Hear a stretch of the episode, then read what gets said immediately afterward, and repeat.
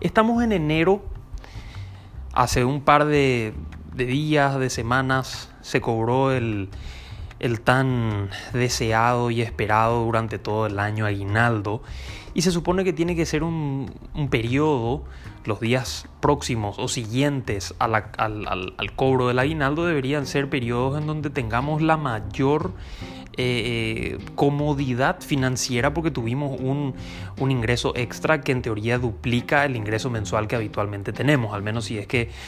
somos empleados, que básicamente es la mayor cantidad de gente la que trabaja, la que vive, la que genera sus ingresos en esta, en esta modalidad como empleado, como un, sueldo que percibe mensualmente. Sin embargo, vemos y escuchamos y sabemos de que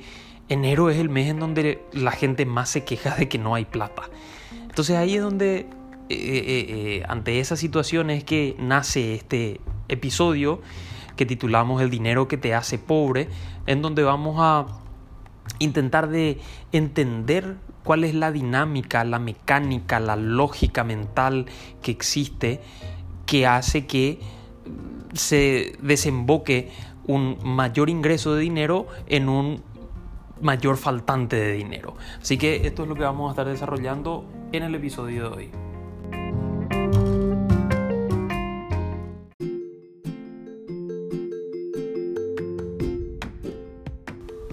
Muy bien, poníamos como, como ejemplo recién el, el, caso del aguinaldo, que contradictoriamente recibimos más dinero pero nos sentimos más pobres o con menos dinero. Eh, o al menos esto es lo que comúnmente a la gente le sucede.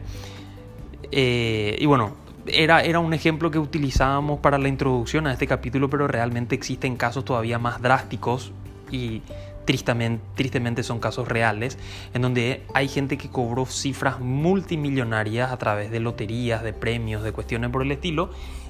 y al cabo de, de un par de semanas o meses quizás, se encontraban igual o más pobres o en una situación más desfavorable financieramente que antes de haber ganado este sorteo, este premio. Y esto sucede realmente porque la dimensión del dinero va más allá de lo físico, va más allá de lo estrictamente monetario, sino que más bien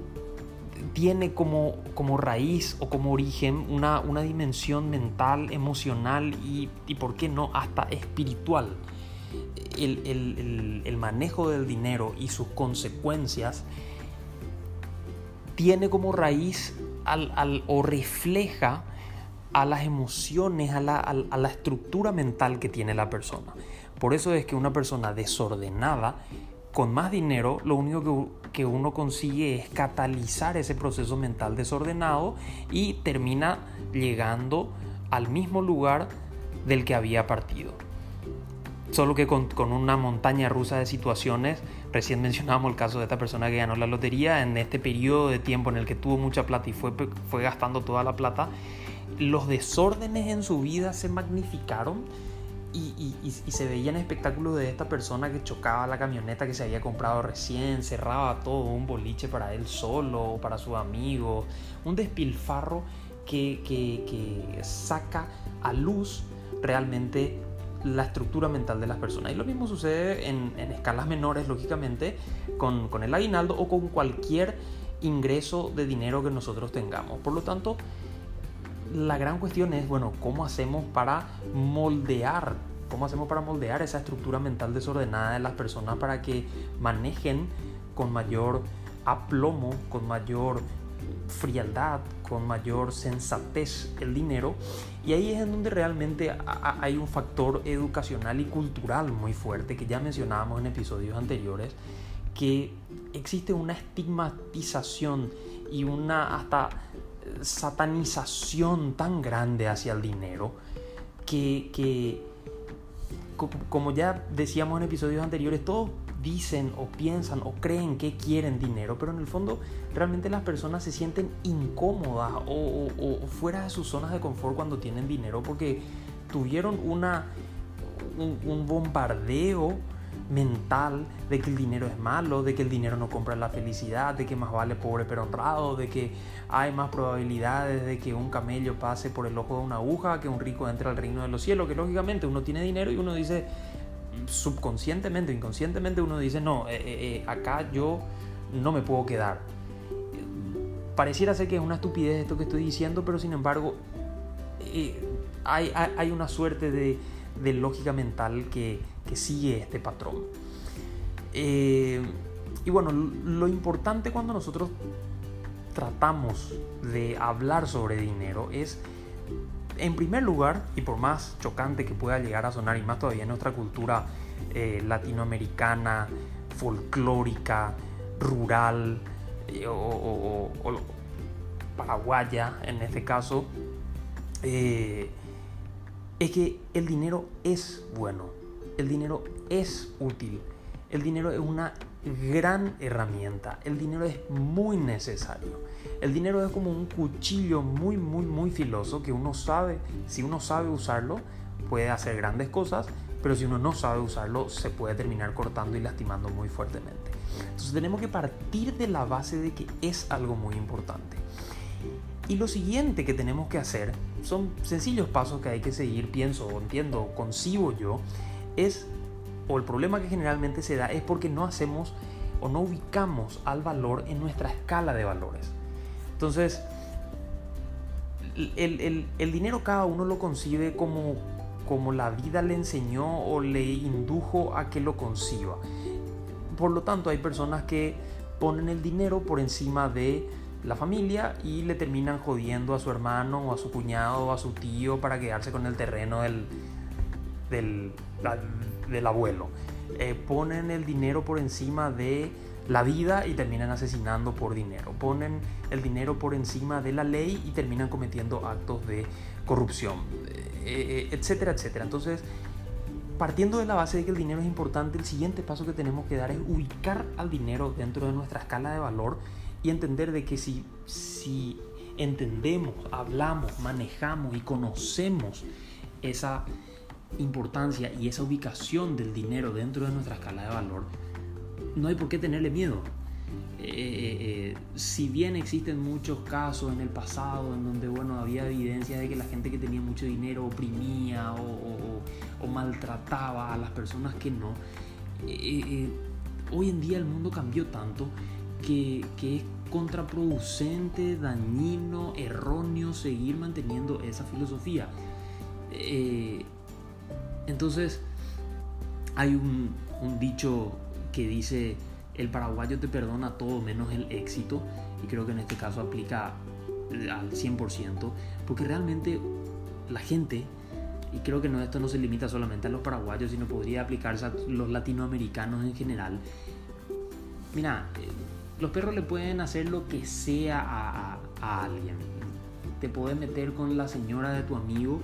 que después de un par de cervecitas y un partidito de fútbol a lo mejor terminas ahí, bueno, sí, ya, ya está así, esa luego era tal cosa, ya está, nosotros somos amigos y vamos a seguir siendo amigos, vamos a terminar siendo siempre café. Pero anda que el café empiece a levantarse temprano, empiece a tener plata, empiece a, a realmente demostrar un progreso, no despilfarre el dinero que empieza a tener, eso se convierte automáticamente en algo imperdonable. Ese luego anda en algo raro, que es el nuevo maricón, es el nuevo ahora se le, subió, se le subieron los humos. Entonces,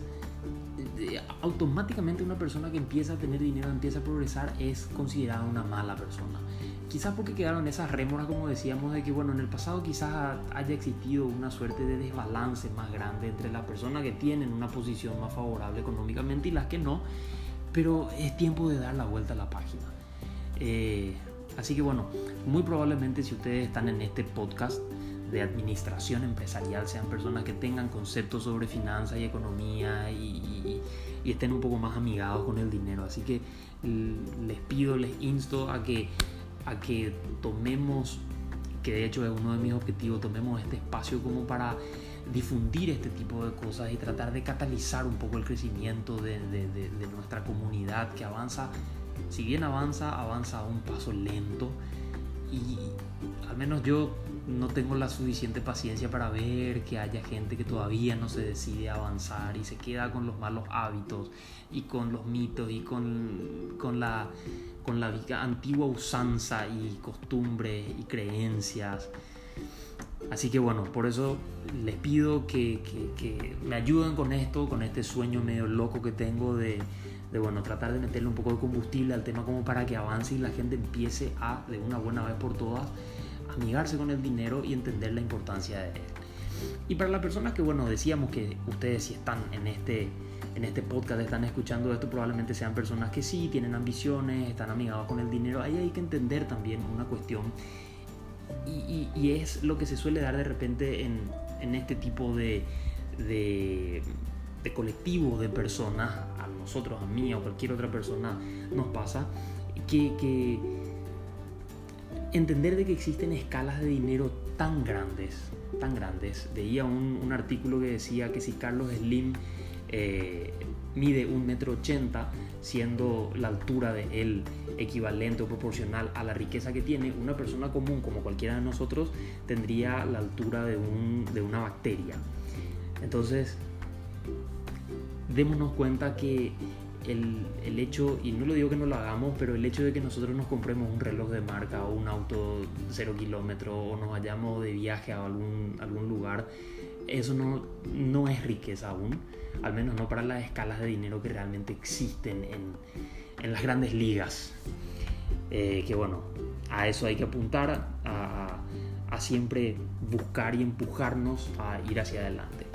Por supuesto, todos tenemos nuestros gustos, nuestros caprichos, nuestras, eh, de repente,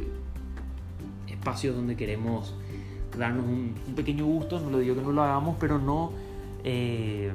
no, no, pretendamos que, que, este tipo de cosas sean las que nos marquen a nosotros el grado de, de riqueza y abundancia que estamos teniendo. Así que bueno, eh, sin, sin ánimo de extenderme ni de entrar en una cuestión de avaricia, de codicia, sino que más de concientización y tratar de, de, que haya un espíritu de autosuperación. Vamos cerrando este episodio. Espero que, como les decía, me ayuden a diseminar esto y que empiece a permear en nuestra sociedad y lógicamente también abundancia y riqueza les deseo para todos nosotros.